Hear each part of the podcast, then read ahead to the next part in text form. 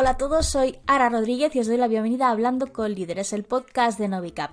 En este episodio tengo el placer de entrevistar a Marta Giro del equipo de Freshly Cosmetic. Hacemos un repaso por su carrera profesional y hablaremos sobre cómo es crear una marca dentro de un sector muy tradicional a base de innovación y de escuchando a tus potenciales clientes para dar con la tecla del éxito. También hablaremos de la importancia de crear comunidades y de fidelizarlas para tener una vida mucho más larga y también de influencers y cómo si utilizamos este recurso de una forma correcta puede llevarnos a tener éxito en este campo. Esto y mucho más, empezamos.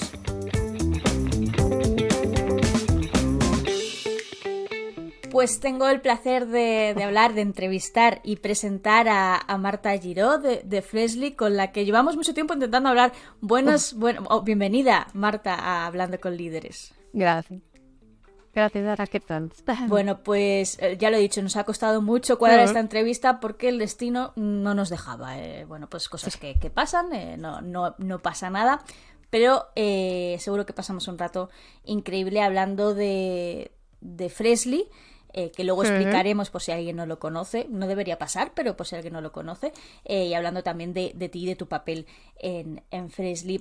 Eh, no sé si has tenido la oportunidad de escuchar alguno de los podcasts eh, anteriores para decir, bueno, a ver qué, por dónde va la cosa. Em, siempre empiezo con la misma pregunta y es, es un poco metafísica, ¿no? Eh, parece muy rara, pero, pero a mí me gusta mucho preguntaros y que os presentéis vosotros. En este caso, ¿quién es Marta Giró y por qué estamos hablando hoy contigo? Sí, sí, es una pregunta muy, muy, muy difícil. Entonces, para, para hoy, ¿no? Diría, ¿Quién es Marta? Pues Marta forma parte del Freshly Team. Y bueno, estamos aquí para explicaros un poquito nuestra aventura, ¿no? Como estos siete años, en mi caso, pues ya hace seis que formo parte del equipo. Pues bueno, acercaros un poquito desde mi punto de vista, ¿no? A, a lo que es vivir esta, esta aventura. Has comentado que para ti han sido seis años, Fresley tiene siete años, ese impasse del primer añito que es como la, fundación. Eh, pero para hacernos un poco una idea, eh, cuéntanos eh, un poco tu, carrera profesional y cómo aterrizas también en Fresley, qué papel juegas en ello, porque esto también va a determinar cómo vamos a ver el resto de, temas. Pues bueno, mi aterrizaje en Fresley seguramente es muy diferente al de, al de mis compañeros ahora, de la estructura que tenemos actualmente. Y, bueno, al final en tu formación, ¿no? si, eh, si eres licenciado en AVE y demás, ¿no? tocas como muchos ámbitos de, de, este engranaje que son las empresas.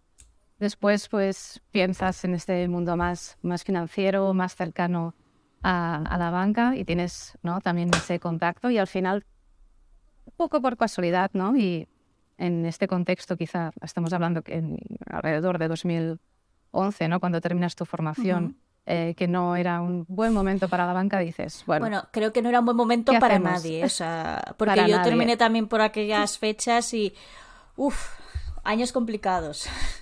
Y bueno, también cambian como mucho las estructuras de allí. Y, bueno, mi llegada a, a Fresley quizá también va como muy vinculada a un, a un hobby un poco personal, ¿no? Y es este mundo de la cosmética, cosmética, maquillaje, ese entorno un poquito antes del marketing que estamos viendo ahora más de marketing influencer, quizá antes eh, con todo el mundo blogs, ¿no? Eh, cómo se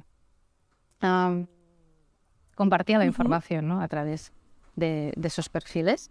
Y creo que juntando todos estos puntos, pues bueno, me hicieron pensar y tener esta primera entrevista que como eh, te digo, y compartimos ahora, ¿no? En, en el aniversario de Fresley siempre explicamos esta historia y cómo es de diferente, ¿no? Cuando llegamos. Al final eh, te sientas con Mireia y Miquel, que son dos personas, ¿no? Que te trasladan también dónde, en qué punto está su proyecto, qué necesidades tienen.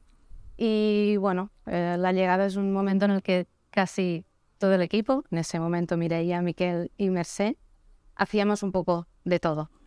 El momento que está esto de las startups o, jóvenes empresas en las que todos hacemos de todo, que está muy bien, ¿eh? O sea, el, aprender de todos los sectores es, interesante.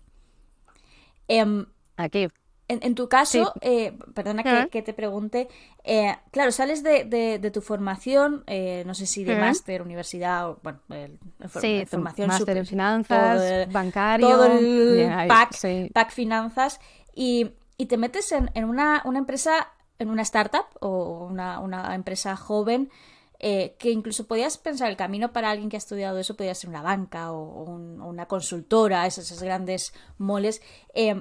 ¿Cómo, ¿Cómo, tomas esa decisión y, qué implica también eso? ¿no? Porque es, importante el, oye, no solo son las grandes empresas, también hay un nicho en las pequeñas y también en la época en la que, en la que se tomaste esa decisión. Pues un poco es por la coyuntura esta de la época, quizá también algún momento personal, ¿no? Que aquí quizá pues ya no es tanto de compartir, pero que estás, ¿qué quiero hacer? Y no sé, es como tenía otra propuesta es como si se alinearan los astros y no, eso no. Vamos a, empezar con esto. He conocido a Mireia, Miquel, me han trasladado esa ilusión que quizá es eh, un punto que para mí era totalmente nuevo, desconocido. Dos personas con muchas ganas, mucha ilusión y, y, bueno, planteando una alternativa que la verdad, para mí, que no soy como muy aventurera ni muy corriente, que a veces me cuesta de creer cómo terminamos encajando ahí. Ah, bueno, para no ser aventurada, terminaste en una, empresa joven, que es la, mayor aventura que, se puede hacer a nivel profesional, ¿no? Porque es como la incertidumbre de a ver, a ver qué, qué pasa.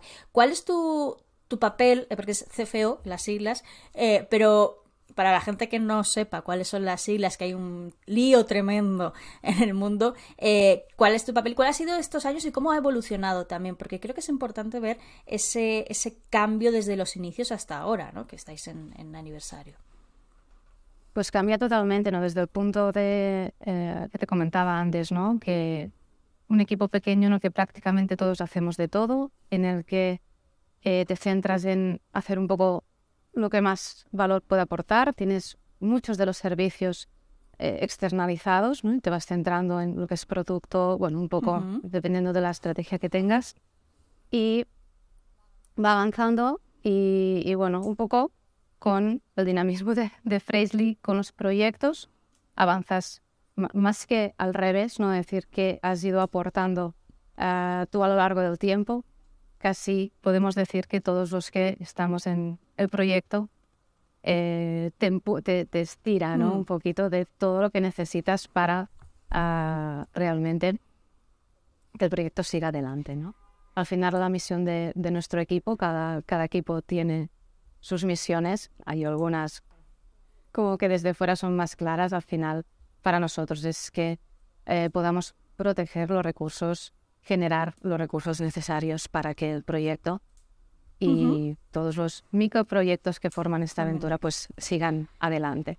Después, a lo largo de, de los años, pues también te das cuenta que tu estructura necesita estas bases, así que otro punto muy importante, aparte de la generación de cash flow o tener un cash flow saludable, también lo es esta estructura de, de, ingresos y gastos y cómo ¿no? hacemos las, las cosas. Eh, sí que en esto estamos. En, ese, en ese, arduo trabajo estamos. Em, quería preguntarte por tu, por tu formación, que es, pues eso, le hemos dicho finanzas, es, ese mundo un poco más eh, el establishment, ¿no? El, lo, que luego se puede adaptar a todo, pero ¿cómo adaptas todo eso aprendido a una, a una empresa que es, podemos decir, de innovación o de que se mueve tan rápido, ¿no? Es, es, que incluso hay que innovar en la forma de hacer cosas muy tradicionales como puede ser la parte de, cuentas. No digo, no digo inventárselas, obviamente, ¿no? Eh, el, ir acompañando ese, ese espíritu de, de startup desde un punto de vista financiero, que también creo que es muy importante. Siendo honestos, te diría que no es cuestión de encajar, porque es cierto que la formación ya también es de hace unos años, pero está muy lejos de la realidad de una startup. Así que prácticamente no tendríamos piezas que encajar, que encajar ¿no? Sí que hay puntos, pues, a nivel más, más contable, más de herramientas, todo este punto, pues bueno, al final puede ser igual, ¿no? Muy parecido que en otra compañía. Pero, por lo demás, es como tener un marco en el que tu proyecto prácticamente no encaja. Tampoco encaja con muchos de los, ¿no? Como te decía, teníamos colaboradores externos, porque para nosotros todas las personas que interactúan con nosotros, pues es como si trabajáramos en el mismo equipo, a los que tu forma de trabajar, la rapidez, los acaba ahogando y tampoco... Sí. O no conectas o cuesta de conectar, ¿no? Y es un punto que siempre se tiene que hablar muy bien, ¿no? Antes de empezar a colaborar. Pero este encaje, ¿cómo encajo lo que hemos visto antes aquí? Pues eh, muy complicado porque, según mi punto de vista, poco tiene eh, que ver. ¿Cómo, ¿Cómo ha sido tu trabajo en eso, en el poco que tiene que ver y cómo, cómo, cómo habéis enfrentado todo, todo eso? Pues bueno, al final... Además de con paciencia, que es importante. Sí. Sí, bueno, es que el, punto de la paciencia es, es importante en, en, en, los startups, los proyectos que van, que van rápido, ¿no? Porque en, en muchos casos pues tú aprendes a aplicar un resultado, observarlo, y aquí no tienes ese tiempo tampoco para eh, quizá aplicar ¿no? este, esta lógica que eh, bien aprendida o que se trabaja en, en una compañía donde todo esté ya establecido, donde los procesos estén em, ya trabajados, ¿no? Tú empiezas en una compañía donde ya tienes todo ese marco. Aquí prácticamente es construir todo, construir todas las áreas y, bueno, el reto también de en estos 6, eh, 7 años pasar a ser un equipo ¿no? de 250 personas, que aquí pues quizás uno de los desafíos también como más importantes ¿no? de, de eh, comentabas el reto de crear estructuras nuevas, procesos nuevos.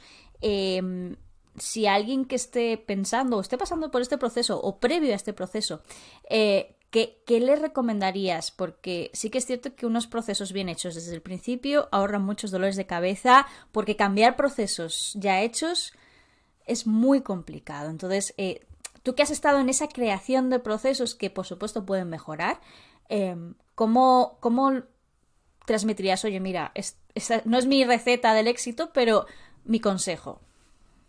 Bueno, una parte de, este, de, este, de estos riesgos ¿no? que vamos tomando aquí, o que es uno de nuestros valores, es también no, tener ese miedo a, a cambiarlos, ¿no? Porque si hablaras con mi yo del pasado, te diría, eh, lo que hablábamos antes, paciencia, vamos a probarlo. Em, tomar una dirección y en un espacio de tiempo corto tomar eh, quizá una prácticamente o que pueda parecer la contraria, no es ninguna mala opción. ¿no? Y esto también es una cosa que tienes que aprender a gestionar, ¿no? Tener esa cintura eh, para todo lo que pueda venir y adaptarte. No pasa nada, seguramente eso funcionó, funcionó aunque sea para tres meses, no pasa nada. Ahora lo tiramos a la basura, tiene aprendizajes, así que no eh, sería así como tan duro de lo desechamos, cogemos los aprendizajes, lo bueno y seguimos adelante. Quizá esto es lo más importante, tener esa rapidez de poder reaccionar y no tener como esa, ese apego ¿no? a lo que es construido. No pasa nada porque se derrumbe. Eh, y en este, en este proceso, ¿cómo, cómo se trabaja el, el transmitírselo al equipo? Porque claro, tú puedes decir, ok, vale, nos hemos equivocado, cambiamos el proceso, pero es el equipo luego es el que tiene que aplicar todo ese proceso y entender ¿Por qué? Eh, que a veces en la, fase de comunicación se pierde mucho, mucho en el camino, ¿no? Aquí es una, palabra, es muy fácil, no es tan fácil de aplicar, pero es contexto. Contexto y transparencia. Nosotros hasta desde nuestro equipo, em, quizá el equipo de finanzas es un poco ahí como más, eh, no opaco, pero están ahí. Aquí no tenemos esta estructura, estamos muy conectados pero te diría que quizá hace dos años, ¿no? que los libros están abiertos, que el equipo sabe los proyectos donde apuntan en una estructura de, de, un PNL, ¿no? Más tendrán personas con más contexto y otras con menos, pero al final una de nuestras, de nuestras misiones es esta transparencia. Entonces, eh, con contexto es mucho más fácil eh, de entender y que el equipo pueda ¿no? reconducir rápidamente pues eh, un proyecto, un flujo de trabajo o incluso pues una decisión. Que también es importante. Em, eh, yendo al caso de Fresley, eh, llevamos hablando un rato de ello, pero hemos dicho, vamos a explicar qué es Fresley y un poquito su, su historia. Tú prácticamente llevas desde el inicio de, de, la, de, la, compañía. si nos puede decir, oye, mira, si tuviese que definir Fresley en pocas palabras, es esto, y así ha cambiado a lo largo de estos años, porque aunque es una empresa joven, pues bueno, las, adaptarse al camino y al cambio es, es importante. Pues yo te diría, bueno, Freshly al final es una startup, eso no ha cambiado porque una startup es un carácter, no son cifras, así que somos una startup de cosmética natural, cosa que tampoco ha cambiado.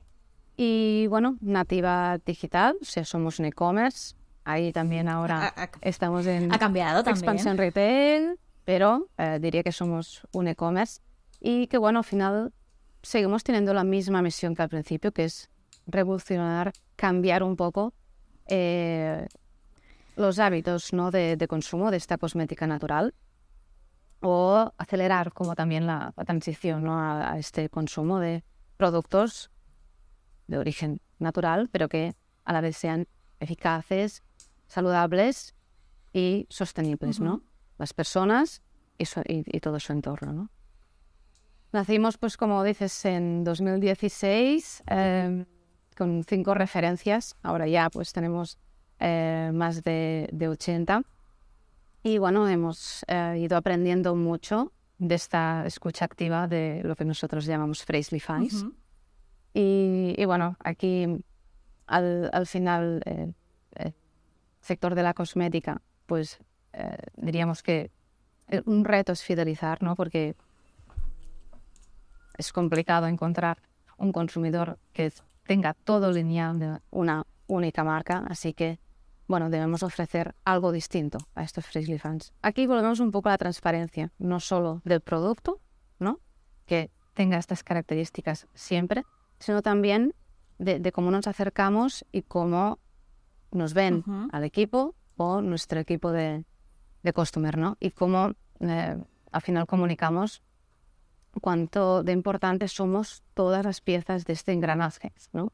Para el consumidor tiene que ser también importante este punto, ¿no? Para eh, que nos den eh, este soporte, ¿no? Para llegar pues a, tener uh, uno y medio millón de clientes que repartidos ya un poco en, por Europa, en, en, América, en Asia también, y eh, pues poder seguir con, y pasar estas de cinco referencias, que es una rutina como muy básica, a ya tener unos lineales con 80 referencias, tanto en cosmética como maquillaje, también uh, Frizzly Kids, Pets, ¿no? que va como muy acorde con los, uh, la misión ¿no? que te comentaba al principio. En, o sea, uno de los, de los factores y que más me ha llamado, me llamaba la, me sigue llamando la atención de, de Fresley es precisamente en el mercado en el que, en el que juega, porque al final en el mundo de emprendimiento ves muchos sectores, pero se ven poca innovación o, pocas caras frescas, nuevas, en el mundo de la cosmética, ¿no? Porque hay como las grandes industrias, eh, grandes compañías, muchas tienen, eh, si no, voy a decir un siglo, pero sin exagerar, porque son, son muchas, cómo, cómo se, se innova, bueno, cómo se innova, porque vosotros habéis quedado algo nuevo, pero cómo es entrar en este, en este ecosistema y hacerlo bien. Eh, ¿cómo, ¿cómo, identificáis esos puntos eh, de decir, oye, aquí, aquí es donde tenemos que ir eh, en el mundo de la cosmética? Bueno, al final es lo que te comentaba hace casi un momento, ¿no? Cuando ya tienes esta comunidad ¿no? de, usuarios, de clientes, si los escuchas, tampoco es como tan complicado de dar en el clavo, ¿no? Al final, todo el mundo busca en, la cosmética la eficacia, a más corto o largo plazo depende del producto, pero es una característica que todo el mundo busca. Y después, bueno, toda la la otra vertiente ¿no? de nuestros valores saludables, sostenible, también eh, viene un poquito abrazado por un movimiento social también, ¿no? De, del cuidado de cada uno de nosotros. Entonces, combinando estos dos puntos, es como vamos, ¿no? Sumando, pues, bueno, como por aquí atrás, em, referencias y ah, aprovechando un poco las sinergias ¿no? que tienen también los diferentes productos y crear pues estas rutinas para acompañar en el día a día a los Freshly fans. Eh, has comentado escuchar a la comunidad eh, o, a nuestros Freshly fans, eh, pero vamos a, ese proceso de creación de comunidad, porque claro, de repente llega Freshly, no tiene comunidad, tiene que crear esa, esa comunidad, porque hemos comentado, la cosmética es muy de, afiliación a la, a la, marca, de sentimiento incluso. ¿Cómo trabajáis eso para, para crear, es, empezar a, construir esa, esa comunidad? Bueno, hay parte, ¿no? Y en la cosmética es muy importante este uh, boca-oreja, ¿no? Si quizá observamos en las Freshly Stores, vemos como algunas de Freshly Fans vienen acompañadas de, de otras Freshly Fans, ¿no? Y es como buscar el replicar lo que en la forma de consumo convencional pasa, ¿no? Que tu amiga, un compañero, compañera te traslada, tiene como mucha garantía, ¿no? Tenemos ahora pues otros altavoces que nos permiten llegar, ¿no? O generar este contacto. Uno es aprovechar muy, muy, muy bien cada interacción que tenemos con el cliente.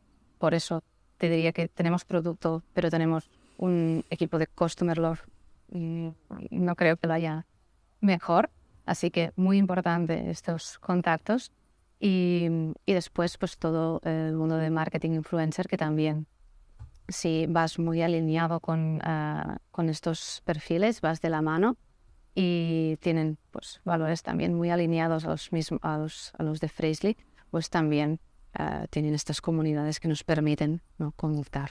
Después, obviamente, está el trabajo que hemos ido nosotros poco a poco, creando también la estructura de otro equipo uh, genial de Fraisley, todo el equipo de social, que aquí pues tiene sus retos también cuando vas entrando en diferentes mercados, ¿no?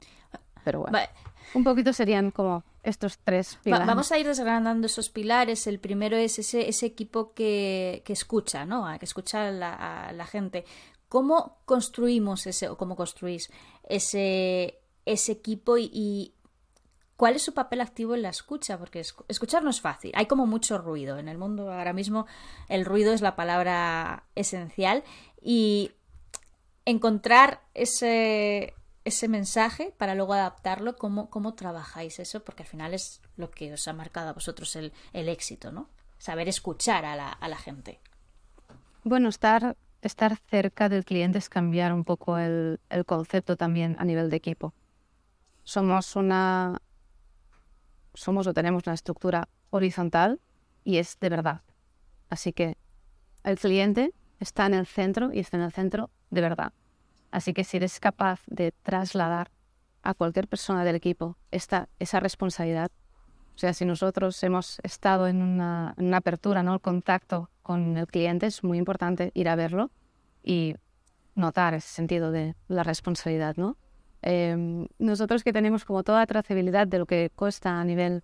Em, cuando hay inversión en marketing y sabes lo que cuesta captar un cliente, yo no voy a dejar que salga de, de una tienda ¿no? Sin poder haber em, estrechado ese lazo, ¿no? Entonces es muy, em, muy importante poder trasladar esta, esta idea al equipo, ¿no? Y que realmente entendamos muy bien qué significa. Primero tienes que poner al equipo en esta posición porque se aleja mucho de la atención al cliente que a veces recibimos, ¿no? En, sobre todo en el mundo de e-commerce, donde pues, es a través de un chat o a través de un email, es, es más fría. Y creo que esto es de, de los puntos más, más importantes para poder trasladar al equipo como esta responsabilidad. Claro, pero aquí tengo una duda. Freshly nació al principio como, como e-commerce, era plenamente online, ahora sí que tenemos, hemos encontrado, o sea, hay tiendas eh, que de hecho están creciendo, es, un modelo que se está expandiendo. Eh, y claro, lo has comentado tú, de a lo mejor en e-commerce es más frío porque hay un chat o un bot o ponga lo, que sea que cada uno tenga. Esa, esa afiliación, esa cercanía y es escuchar en ese momento cómo, cómo se puede hacer. Porque claro, hasta que pasáis al modelo tienda, pues pasa un tiempo, ¿no? Bueno, pues cambiar el lenguaje eh, parece bastante básico, pero es importante, ¿no? Ahora, eh, claro, yo ahí como cliente, cuando eh, ves según qué formalidades que en nuestra vida real quizá no existen, ¿no? Ahora me chirría mucho, pero yo estaba acostumbrada, ¿no? A ese, a ese lenguaje formal. Entonces, hablar el mismo lenguaje que habla el cliente y mm, después, pues, no cerrarnos, ¿no? A, pues, a veces, cuando en, el inicio no, no teníamos eh, solución para algunos, algún problema, ¿no? Que podía tener ese cliente, pero nos poníamos todos a ello, ¿no? A decir, pues, un cliente no sé qué le ha pasado con una pipeta o esto no funciona eh, si la tenemos, no la tenemos, la, pedimos y no queda como ningún, em, en ese momento, email por resolver o con un feedback positivo, ¿no? Es cierto que a veces, pues, recuperar esta confianza, ¿no? Porque también es entenderlo así. Eh, cuando la marca no tiene el reconocimiento que a lo mejor tiene ahora, mm, tienes que devolver como esa confianza que, el, cliente o ya usuario ha depositado ¿no? en que para ti es un proyecto o para ti es casi toda tu dedicación.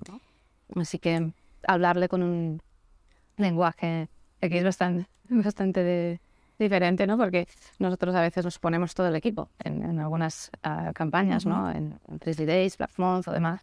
Eh, al final somos un poco todos.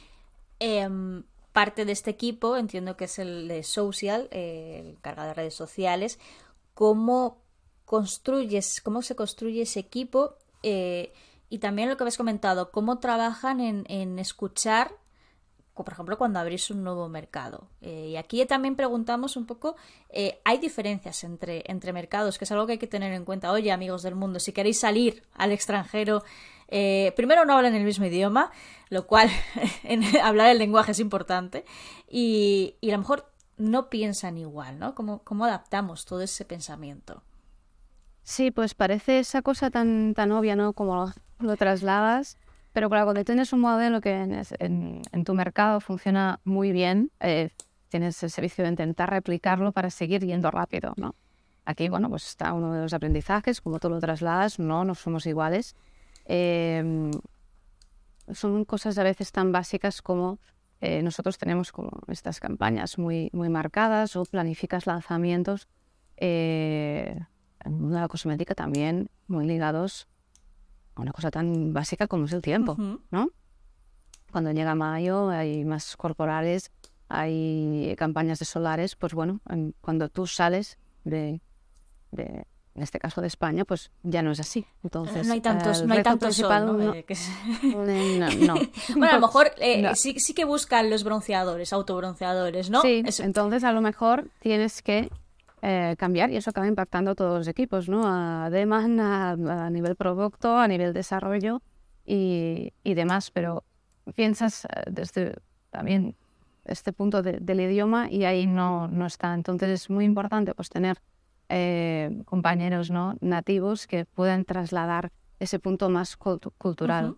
Aquí también ah, pues, tienes ciertos eventos durante el año que en otros países pues no, se celebran o se enfocan de otra manera, entonces es adaptar la comunicación a, cada mercado.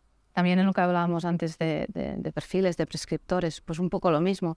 A lo mejor dices, este perfil en, en España no va con este grupo de clientes, pero en, en otros sí. Entonces, bueno, es estar muy, muy, muy encima de, del nivel cultural también que, que espera ese, ¿Tenéis una persona local? Eh, local no, no hace falta que esté allí, pero sí del... del... Por ejemplo, voy a decir de cada país en los que en los que estáis que os cuenta, oye, mira, esto funciona así. Mm. De todos los países en los que tenemos inversión, sí están aquí. O sea, en España, operan desde aquí, pero eh, es una, una es una decisión que tomáis desde el primer desde el primer momento o os disteis cuenta después de, oye, mira, necesitamos a alguien porque no entendemos la cultura del Reino Unido, se nos va de las manos. No, bueno, va, va, un, poco con cuando planteas la posición, no te diría que quizá no es exclusivo ese criterio, que, la, que la persona sea nativa, pero sí que tenga conocimiento, cierto conocimiento de ese mercado. So, pues va un poco con el crecimiento. Primero la persona que gestionarlo a nivel global, pues se tiene que ir ¿no? construyendo por piezas y cuando ya buscas la persona para que eh, trabaje por su mercado, en este caso, sí. Y ya en la última parte de esa estrategia de, escuchar eh, a la gente, eh, o, bueno, acercarse a, la gente es la parte de, influencer, ¿no? Marketing de, influencer, que creo que Freshly lleva trabajando desde el primer momento. De hecho, yo muchas influencers que sigo em, sí que han, sido siempre muy activas con, con Fresley. Em, ¿cómo, empieza esta, esta, esta idea, ¿no? De, oye, mira, esto es lo que tenemos que hacer. Eh, y también, ¿cómo ha sido el, proceso? Y, oye, alguien que nos esté escuchando y me gustaría trabajar en marketing de influencer, qué debemos tener en cuenta en este campo, porque no es tan fácil como llamar a, María Pombo, por ejemplo, eh, y decirle, oye, mira, usa mi producto, ¿no? Eh, es, un proceso muy largo, ¿no? Bueno, al principio sí que empiezas con, con perfil, tu inversión también es más baja, así que o el presupuesto que tienes es más bajito, hay otro tipo de, de, influencers, ¿no? Que, que también se alejan de estos perfiles más top, ¿no? Que estás comentando. Pero bueno, al, al final sí que eh, muchos o muchas ya trabajan con algunas marcas, pero también tienen comunidad, ¿no? Que está buscando los valores que nosotros uh, trasladamos. Así que em, muchas veces es como hacer este match entre las, las dos partes. Obviamente es un prescriptor ¿no? Es otro, otra forma de prescribir un producto, pero eh, en gran parte mm, tienes que buscar esa parte como real, en que haya esa alineación de valores, ¿no? Al final construir una marca, una comunidad con estos valores claros eh, no es fácil, así que quizá uno de los retos que tiene el equipo en el crecimiento es seguir contando con eh, perfiles que ah, se alineen ¿no? con, estos valores. Em, vais, eh, ahora mismo pues, pues eh, es más fácil, ¿no? Porque ya tenéis esos perfiles que están alineados, pero al principio, ¿cómo, cómo trabajáis para transmitir ese valor a, a, esos, a esos influencers? Da igual el nivel que, tengan de, de, de seguidores y demás, pero ¿cómo, cómo se transmite a, un influencer esa, esa cultura de empresa para que ellos lo, lo, cuenten al mundo? Que es algo que a mí, me llama personalmente la atención, porque vosotros estáis ahí, lo vivís. Pero claro, eso hay que sacarlo fuera, ¿no? Y lo tiene que entender para que sepa comunicar. Y estáis depositando mucha confianza en una persona que es externa. Bueno, cualquier externo, es lo que te decía, bien interno, bien externo, colaborador, un poquito de la misma forma, ¿no? En, con nuestro Freshly Fan, nuestro cliente, también hay como esta parte didáctica, ¿no? En, que creo que es un, valor añadido, ¿no? De, de. Aquí pasaría un poco lo mismo, ¿no? Es eh, trasladar al final cuando eh, presentas el producto o presentas la colaboración, acompañado obviamente de todo eh, la parte también técnica del producto, que la persona lo pruebe, obviamente, y contarle muy bien qué quieres comunicar, ¿no? Entonces, se encaje, pues eh, podemos seguir adelante. Pero no es muy diferente que si, a ver, en, diferentes ámbitos, pero si tú vas a buscar financiación, también tienes, ¿no? Que trasladar esta parte del proyecto. En sus casos también pueden buscar compañías afines ¿no? a estos valores porque sus clientes tienen o son cada vez más afines también estos valores. Pues aquí pasa un poco uh, lo mismo. Es el mm, pitch, el pitch para influencers. Es, más o menos el, el, el ejemplo. Eh, ¿Cómo trabajáis en la apertura a nuevas redes sociales? Porque claro, cuando, cuando nació Freshly, TikTok, si no recuerdo mal, todavía no estaba muy, muy implantado. Ahora ya es, parece ser que es el, el pan nuestro de cada día para mi desgracia personal. Eh, entonces, eh, claro, ahí también hay un reducto de, potenciales usuarios muy importante y, claro, también tenéis que reaccionar rápido a estas, a estas nuevas tendencias. ¿Cómo, ¿Cómo trabajáis vosotros todo, todo esto? Bueno, pues aquí está el, gran equipo de social, detectando, ¿no? Como dices, esta, estos cambios de tendencia, ¿no?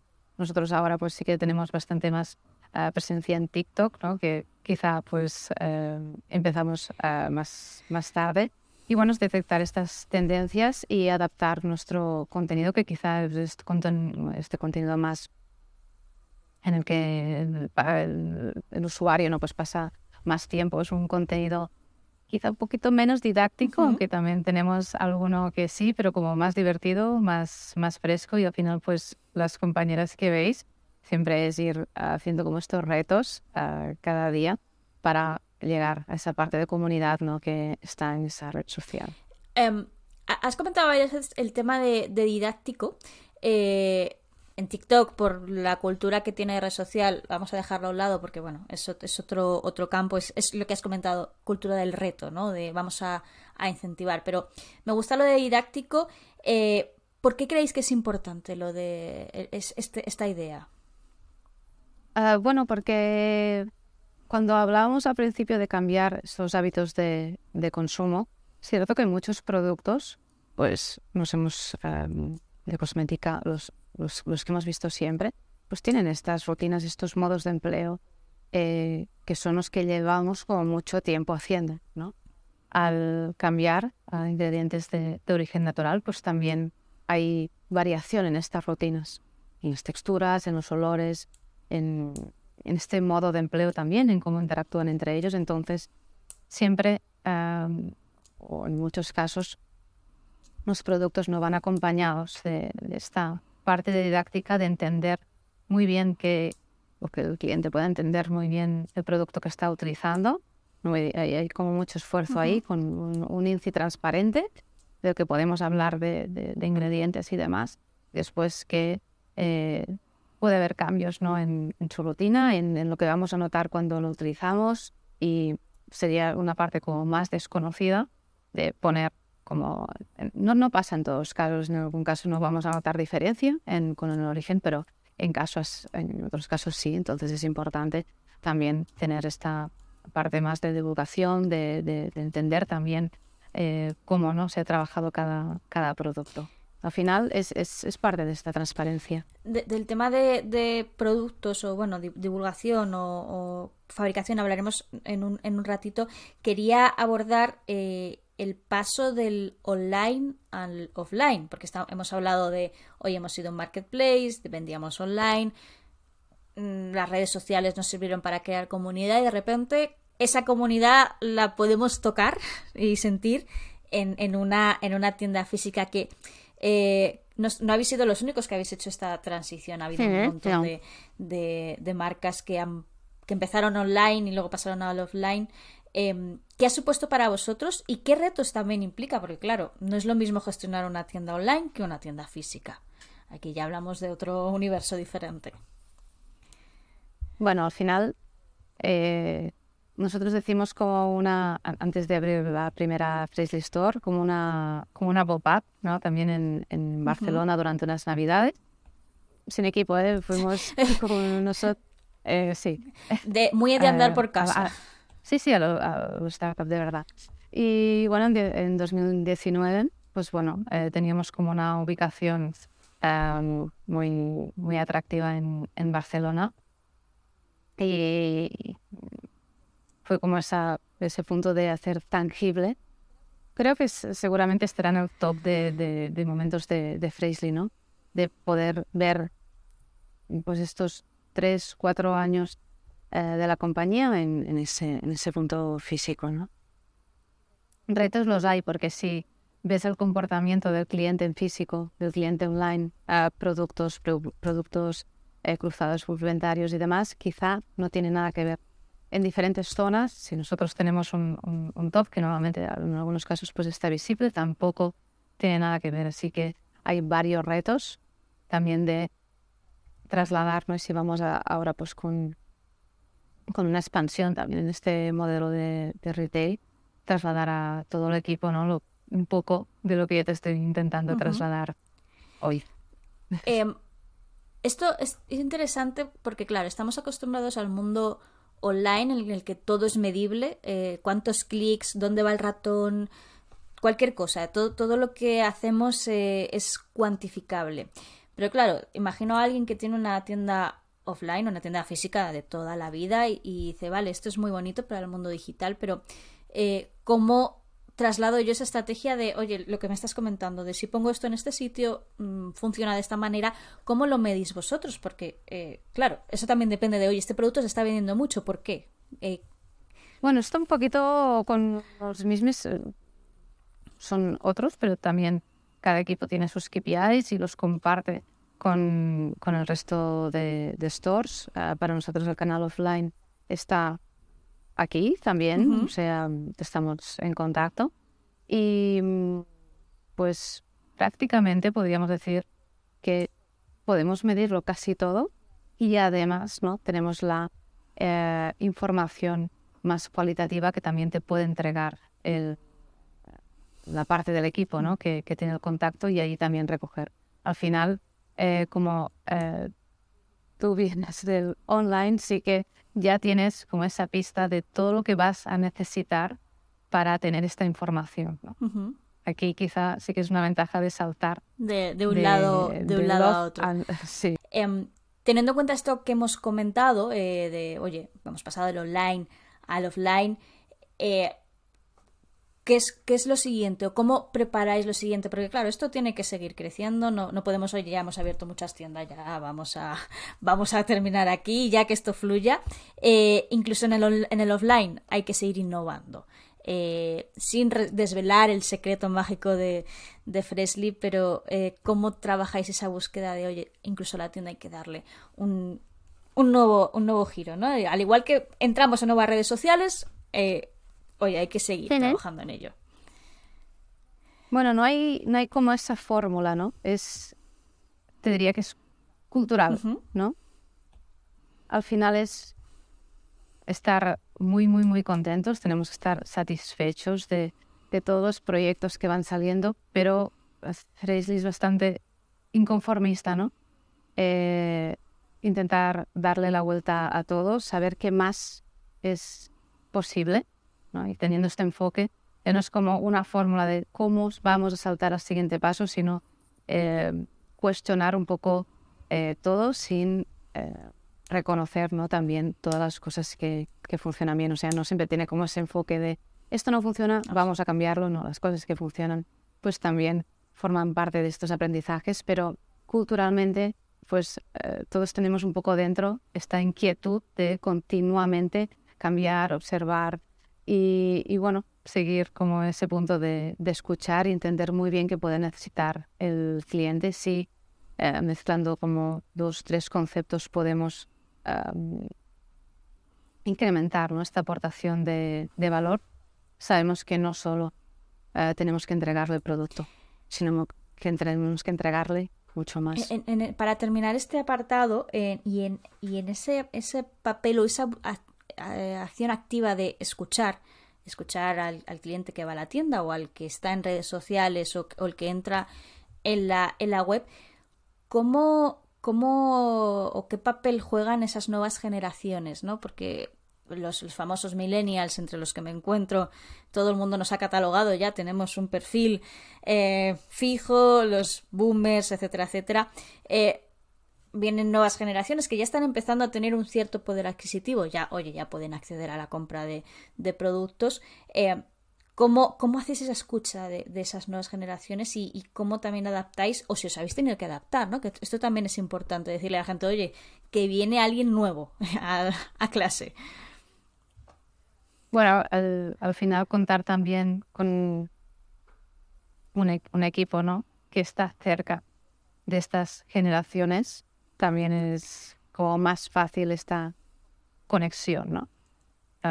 aquí, pues bueno, sí que hay alguno pues que subimos un poco la media, pero eh, realmente hay eh, equipo que hace esta, esta escucha y son quizá los que tienen más, están más presentes. Pero bueno, también voy a estar al corriente de las, de las tendencias y de resolver, ¿no? Que aquí sí que quizá en cosmética son más comunes, quizá tanto la forma de consumirlo no, pero la necesidad que tienen ah, de, de, fondo, la, final no va a cambiar quizá tanto.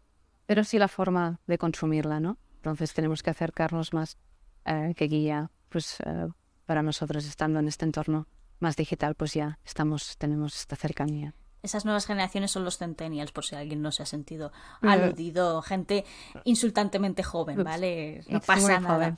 Eh, si hay algo que los centennials y ya los, los millennials, eh, por, por, catalogar a la gente en un, en un nicho de, de edad, eh, tiene como muy dentro es el tema de, de lo, el respeto al medio ambiente, la, bueno, pues esta ansiedad ecológica que, tengo yo eh, cada día en el que vosotros estáis plenamente. Cosmética natural, no hay, no hay químicos como desde un punto de vista también de, producción, ¿no? Porque esto no es solo meter el producto en un botecito, sino es toda una cadena.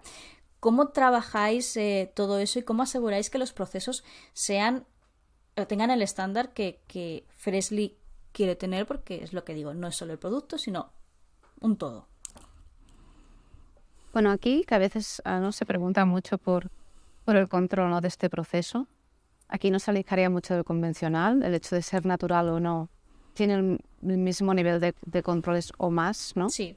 Y después, aparte de, o sea, hay trazabilidad total para poder garantizar que la fórmula cumple, ¿no? Con el tanto por ciento de, natural que se comunica, que nosotros estamos yendo, pues siempre, un poco más este allá, ¿no? Sí, y después, pues la, para la parte más de sostenibilidad, obviamente también eh, está toda la innovación en, el packaging, el packaging y el envase. Aquí, pues, eh, es cierto que en un inicio, pues, cuando, eh, si no tienes muchos recursos, pues tienes unas opciones de logística y em, te cuesta quizá meter em, tu caja de, cartón reciclada y demás en un sobre como de plástico, por mucho que pues, sea como sostenible. Y, bueno, a medida que eh, el equipo crece, también pues van entrando como propuestas para ir dando la vuelta a todo el mundo de eh, la sostenibilidad o la generación de residuos eh, derivada del consumo, ¿no? Que el consumo lo hay.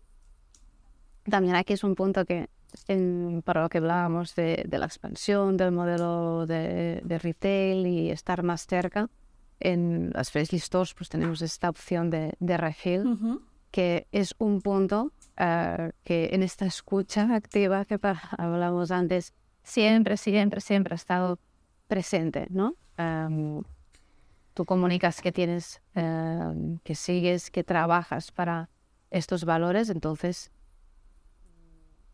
recibes este feedback muy, muy, muy rápido. ¿Cómo vamos a minimizar el impacto ¿no? de, los envases?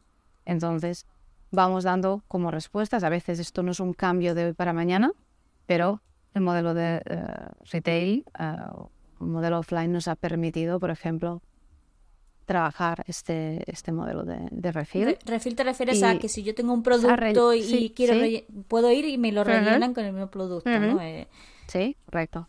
Que es un poco en contra de, de, una tendencia en el sector de la cosmética en el que no solo se vende el cosmético, sino también mm, el frasco, ¿no? lo vemos con los famosos anuncios de colonias o perfumes de que en, Navidad viven su época dorada.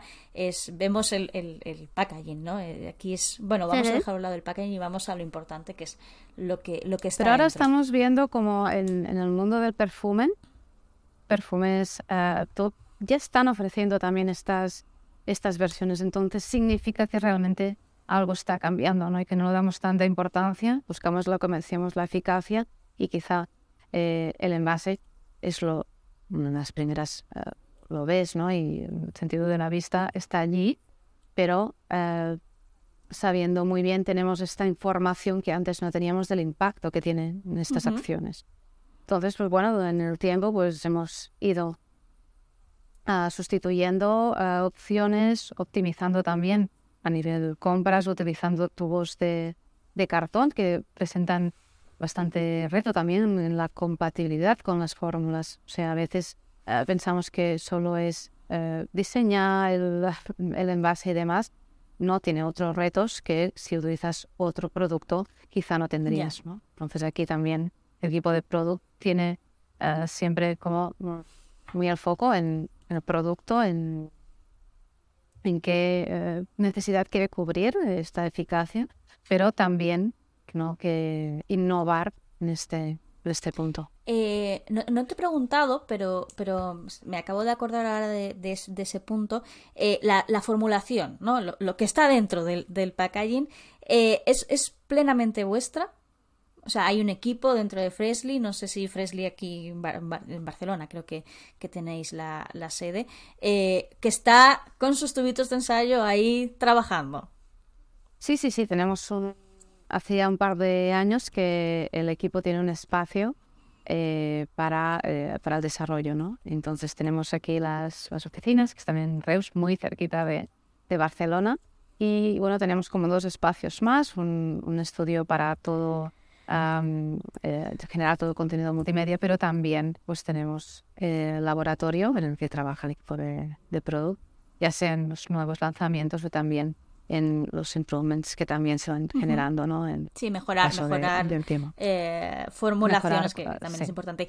Que ya eh, tenemos. ¿cómo, ¿cómo, es innovar en este campo? Porque sí que hemos hablado de la cosmética en, general, pero claro, eh, mm, estamos ya hablando de, una cuestión química, o química en el sentido de, de, producto, de trabajar materias primas.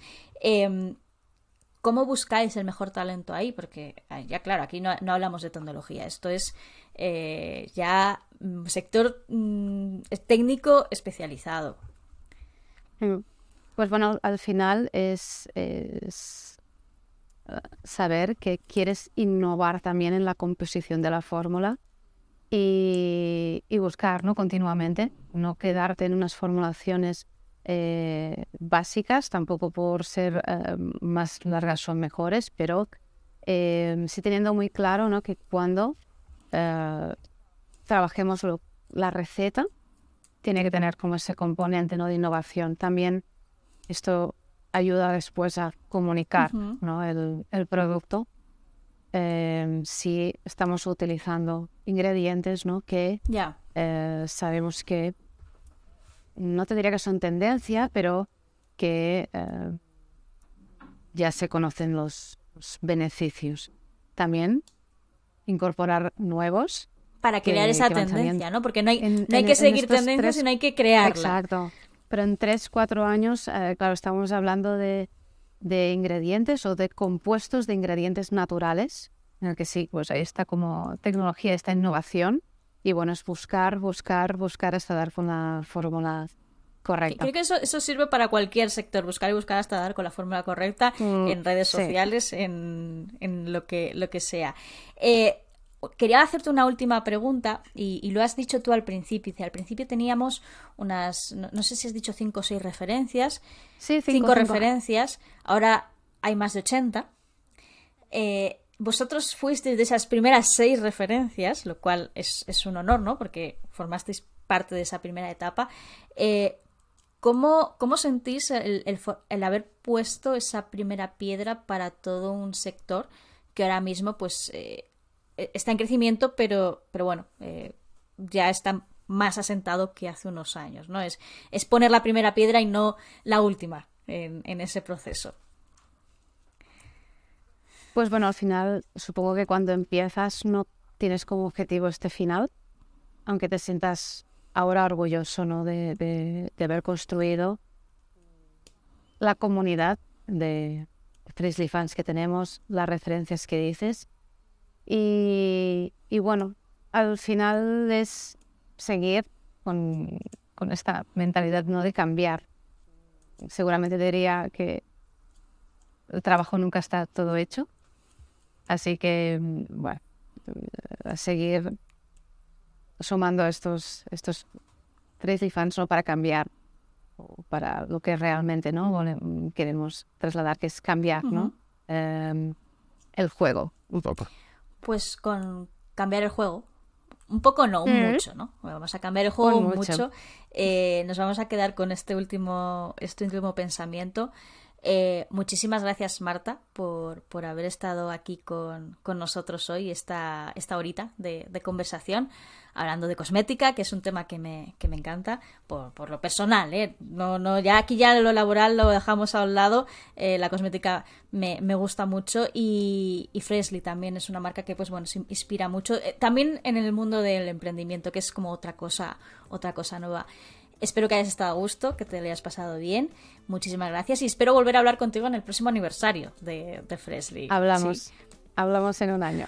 Pues muy gracias Marta y a los que nos estáis escuchando Muchas aquí gracias. en Hablando con Líderes, eh, muchísimas gracias y nos escuchamos en el próximo programa. Un saludo a todos.